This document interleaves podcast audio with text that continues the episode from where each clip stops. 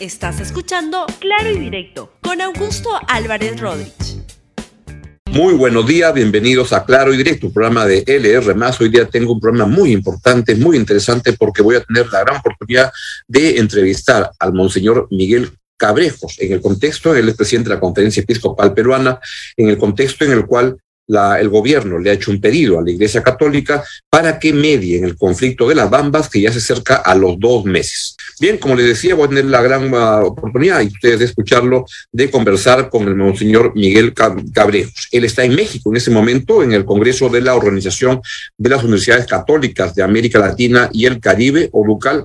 Uh, Monseñor Cabrejos es arzobispo de Trujillo, es presidente de la Conferencia Episcopal eh, lo fue en el periodo 2006 al 2012 y lo es también desde el año 2018 hasta ahora. Es además presidente del Consejo Episcopal Latinoamericano que agrupa a todos los obispos de América Latina y el Caribe y tiene una experiencia, y ese es el, el, motivo específico por el cual voy a conversar con él, una experiencia amplia en lo que es la mediación de conflictos, especialmente en zonas mineras participó en el conflicto en, la, en Conga en el año 2011 y en las Bambas, entre otros, en el año 2019. El viernes pasado, el gobierno del presidente Pedro Castillo le pidió al Monseñor Cabrejos que vuelva a mediar la, eh, la Iglesia Católica a través de la Conferencia Episcopal Peruana. Y mi pregunta es si es que debe la Iglesia aceptar este, este, este pedido, esta solicitud, y en el contexto en el cual pues, se ve que en el Perú, cuando hay un conflicto minero, o cuando un conflicto minero no tiene cura, pues llaman a un cura para ver si lo puede arreglar. Monseñor, muy buenos días, encantado de estar con usted el, día de hoy. Sí, gusto, gracias. Aceptar a, entrar a un conflicto gracias que por lo de que un conflicto no, no, tiene cura y llaman a un cura. Así es, así ha sido desde hace mucho tiempo, ¿no? Bueno, es verdad, eh, pero también te agradezco por toda la introducción, que es importante. Importante porque eh, como tú dices, eh, ciertamente hemos intervenido eh, o participado en varios conflictos mineros en Perú. el más importante lo mencionaste, Conga, y después ciertamente las Bambas en el 2019. Y basado en esa experiencia voy a decir dos puntos que creo que son importantes. ¿no? Primero, el gobierno nos pidió una carta hace pocos días atrás, ¿no? que, el viernes antes de venir a educar el presidente, nos pide participar. Y nosotros eh, ciertamente hemos sacado una nota de prensa porque sin todavía haber aceptado oficialmente como conferencia episcopal, pues ya anunciaron que la conferencia episcopal participaba. Sacamos una nota de prensa dando un criterio que es fundamental, que la iglesia no tiene. Entonces, para una mediación auténtica, una mediación que tenga éxito, se necesita que pidan la mediación no solo una parte, es decir, en este caso el gobierno, sino las partes involucradas. Y las partes involucradas en este campo es, bueno, vuelvo a repetir, el gobierno uno, la empresa minera, pero también... Y, los comuneros. y los comuneros, ¿no? ¿Le han, pedido ya, le han hecho el pedido los comuneros y la, y la, y la empresa también? No, eh, la empresa, eh, y acá viene el segundo punto, o sea, por eso, para una mediación. Y, la gran pregunta que yo me hago, y que gracias por este momento, porque es importante, ¿qué es lo que quiere el gobierno o qué es lo que quieren? ¿Mediación o una simple participación dentro de un equipo como oyente o como veedor? ¿Tú entiendes? Acompañando el proceso nada más. Claro, nada más, ¿no? Entonces, si es para acompañar un proceso, pues tiene poco sentido, ¿me entiendes? Y lo digo muy fríamente y lo digo con el mejor aprecio, porque eh, nosotros, la iglesia, siempre está dispuesta a colaborar, a participar para que los conflictos se solucionen, apostamos siempre por el diálogo, por la no violencia, pero no se saca casi nada simplemente con acompañar un proceso, como lo acabas de decir, no. Si verdaderamente se quiere una, buscar una solución como fue en el 2019, que como decimos, se bajaron los decibeles, hubo entendimiento, pero nos tuvimos que sentar las tres partes y la conferencia episcopal, la conferencia independiente, independiente de las partes, porque de lo contrario no habría mediación, no serviría de nada. Entonces, si, si el gobierno, si la mina, la empresa y los comuneros aceptan, nosotros encantados, se hacen ese, ese pedido, esa formulación, pues creo que nosotros nunca nos hemos negado y hemos participado para que realmente tenga éxito. Nosotros, como sabes, la iglesia no es parte del gobierno, no es parte de la minera, no es parte de los comuneros, pero estamos estamos al servicio del pueblo peruano. Entonces, eso es, es sumamente importante que tú lo tengas presente. Pero y, le quiero preguntar este, este punto, ¿el gobierno qué le, qué le este, ya le completó el pedido? ¿Quiere que sea un acompañante del proceso o que sea mediador y tenga el liderazgo de la el, que, que, pide eh, no es claro. Y es por eso lo digo. Por eso yo, cuando me dijeron este, este diálogo contigo, yo he sido el primero en decir sí aún estando en México, ¿no? En esta asamblea grande que hay de universidades católicas, porque hay que aclarar, no hay que confundir a la población. Y nosotros en ese aspecto yo lo digo por la experiencia que hemos tenido.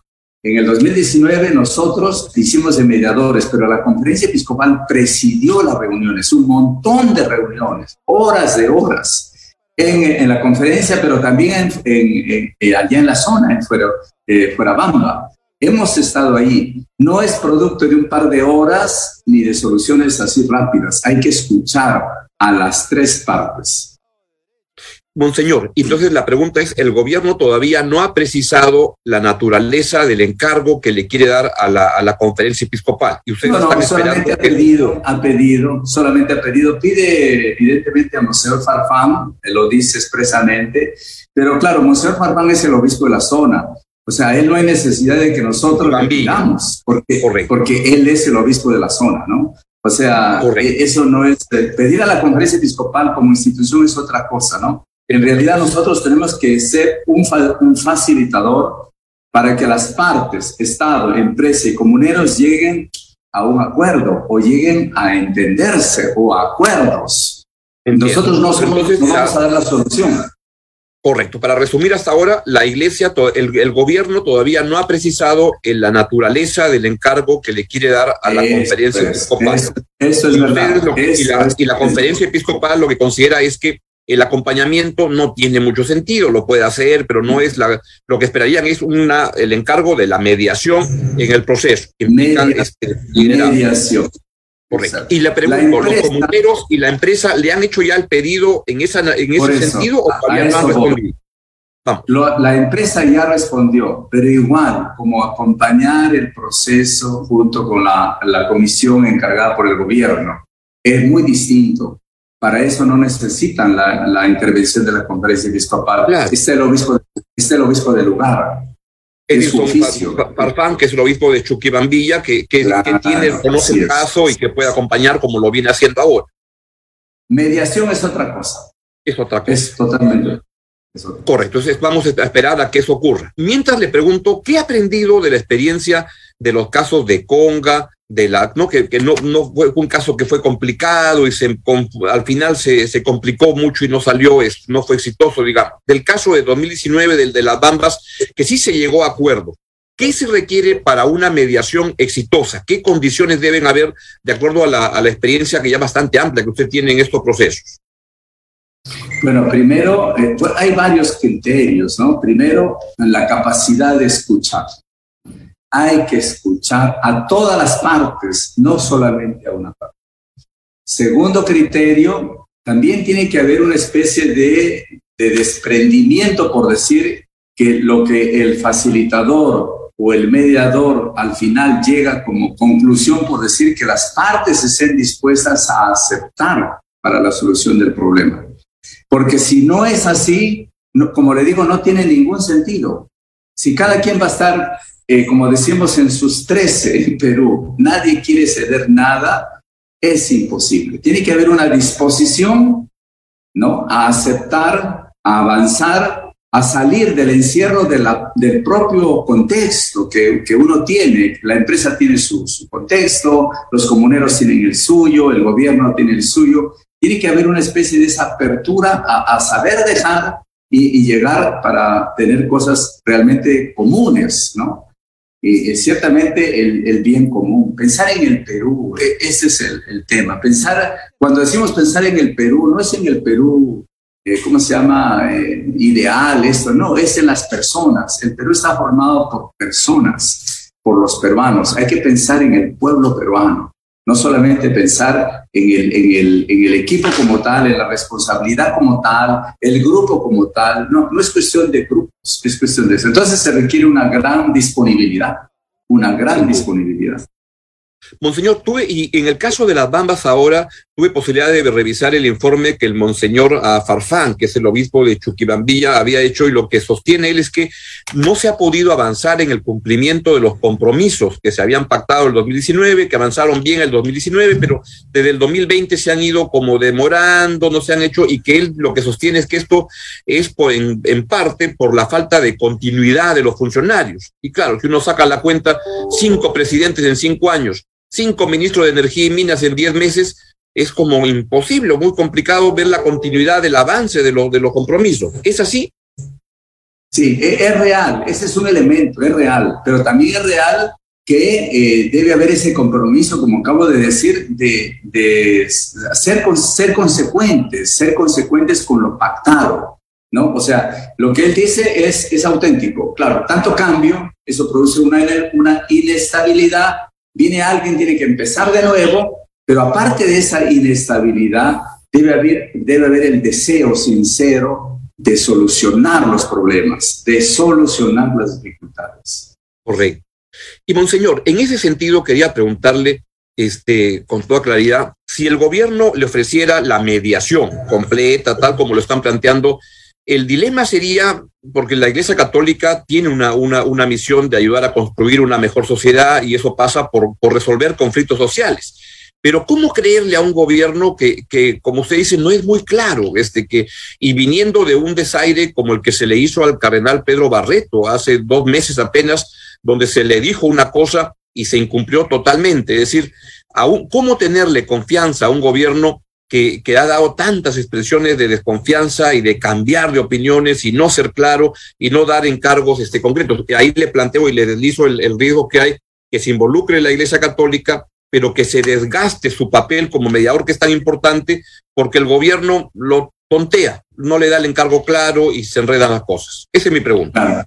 Eh, por, por, eso, mire, yo creo que de alguna manera ya le he mencionado, nosotros no somos parte del gobierno ni de la empresa, ni de, entonces debemos ser, y si vamos como mediadores independientes, ¿no? desde, desde el momento que nos dicen queremos que sea el mediador, y si asumimos, y si asumimos, entonces pues somos independientes. Entonces, ¿quién preside? Preside la conferencia episcopal, escucha a las partes y también eh, dirige, facilita para que lleguen a encuentros, si, a, a que lleguen a soluciones. Si el gobierno o la empresa no quiere llegar a soluciones o los comuneros, ya ese es otro tema grave, por cierto, pero es otro campo. Pero lo importante es la, la, la autonomía, la independencia para poder manejar esto. Es, es, muy complejo, tú lo has dicho, muy complejo. Pero aquí lo que vale más que la, la ciencia, como dicen, es la experiencia. ¿no? Correcto. E inclusive nos acompañó la vez pasada la Defensoría del Pueblo, tienen sus procesos en mente, pero la iglesia tiene su camino, tiene su propio método. Y hay un elemento más que quiero decirlo. Por favor. Miren, hay, hay una falla grande. Se necesita un quechua hablante. La iglesia lo tiene. La iglesia tiene obispos quechua hablantes, porque los comuneros hablan quechua. Hay que entender la mentalidad. Y entonces, eh, dentro de esa negociación, si es, que, si es que lo piden y si la Congresia acepta, nosotros vamos a poner a un obispo también que hable quechua. ¿Me entiendes? Es otro punto fundamental, fundamental que nadie lo está pensando. Correcto. Ahora, mientras ocurre este pedido, el gobierno ya va avanzando, porque lo que veo es que ya está entrando, están incrementando la cantidad de, de, de policías en la zona y la tensión está creciendo. Entonces le pregunto, ¿la mediación va a llegar tarde? Porque mientras le piden la mediación, como que el gobierno tiene diferentes personas que van actuando por su lado y, la, y van, veo, hay claro. más tensión y más policías en las bambas a un día del nuevo diálogo. Bueno, mira, Augusto, tú eres muy inteligente y hay que reconocerlo. Pero no es que la mediación llega tarde, no es que la mediación llega tarde. Es verdad. El pedido llega tarde, el pedido, el pedido llega tarde. El pedido llega tarde. Y luego eh, el poner policías y todo, por la experiencia del 2019 y de Conga y de otros, no es, no es la mejor receta o no es el mejor medicamento. Va a entorpecer más y va a lograr más violencia. Y eso no es bueno. Ahora, también podría haber que sean parte de, no sé, de, usar a la, a, la, iglesia para, para, que esto sea parte de un plan, porque hay un sector del gobierno que lo que busca es crear este conflicto para promover las ideas de estatizar la minería. Entonces ahí lo que me, me preocupa es o le, planteo, si a usted le, preocupa, que al final acaben metiendo a la iglesia en un jaleo político donde el gobierno no quiere la mediación y se acabe confundido. En este caso, ¿cómo aceptarían o con qué condiciones aceptarían esta mediación si es que se concreta en los términos que usted plantea? Por eso eh, te decía, este, eh, primero eh, también hemos dicho que si hubiera el pedido, nosotros los obispos, la presidencia, tenemos que dialogarlo entre nosotros. Tenemos que evaluar y como dicen la frase, no hemos nacido ayer. no hemos nacido ayer, la iglesia tiene muchos años. y en este campo, yo creo que la vez pasada hubo, ha habido un exceso de confianza del cardenal Barreto, de buena voluntad, pero la respuesta no fue la más adecuada, apropiada. Pero creo que ya como conjunto, como conferencia, no actuamos solos, no actuamos solos actuamos en equipo, esto es una evaluación en equipo, y si se, si se dan las condiciones de la mediación, podemos ayudar. Pero creo, como tú lo acabas de decir, ya es tarde. El pedido llega muy tarde. Y, y, la presencia de la policía allí de una forma violenta no es la solución. No es la solución ni el camino. Va a empeorar todo. Pero como te digo a tu pregunta, ¿no? No hemos nacido ayer. O sea, no somos tontos. No, no solamente eso. ya te he dicho dos veces, eh, inteligente, no puedo decir mucho, pero ya, ya, una frase muy elegante, una frase muy la elegante. Lo, lo, entiende muy claro. No hemos, Ahora, no hemos nacido ayer. Exactamente. Entonces vamos a esperar a ver qué es lo que el gobierno dice. Quería aprovechar para preguntarle dos cosas más con respecto a las cosas que pasan en el país, que no tienen que ver directamente con la política, sino con la calidad de vida de la población, que es un tema que le, un asunto que le interesa tanto a la Iglesia Católica. Está usted en este momento en México, en el Congreso de la Organización de las Universidades Católicas de América Latina. Lo traigo al Perú. ¿Cuál es su posición con respecto a lo que está pasando desde el Congreso con la SUNED, que quieren, quieren tirarse abajo la, reforma y lo que quieren es todos estos lobbies de estas universidades bambas este, de fachada que no sirven. ¿Cuál es su interpretación que tiene? ¿Tiene usted y la conferencia episcopal una posición en, el tema? Mire, eh, las universidades, una breve historia, las universidades han nacido en el seno de la iglesia. Las grandes universidades desde la Edad Media hasta el día de hoy. Y la iglesia ha fundado grandes universidades una de ellas San Marcos, por decir en Perú, la PUC y otras. Pero además existen cinco universidades católicas en el Perú, no solamente la PUC, existe la de Chiclayo, la de Arequipa, la de, la de Caraballo, la de Trujillo, son universidades y todas son licenciadas, o sea, por la SUNEDO.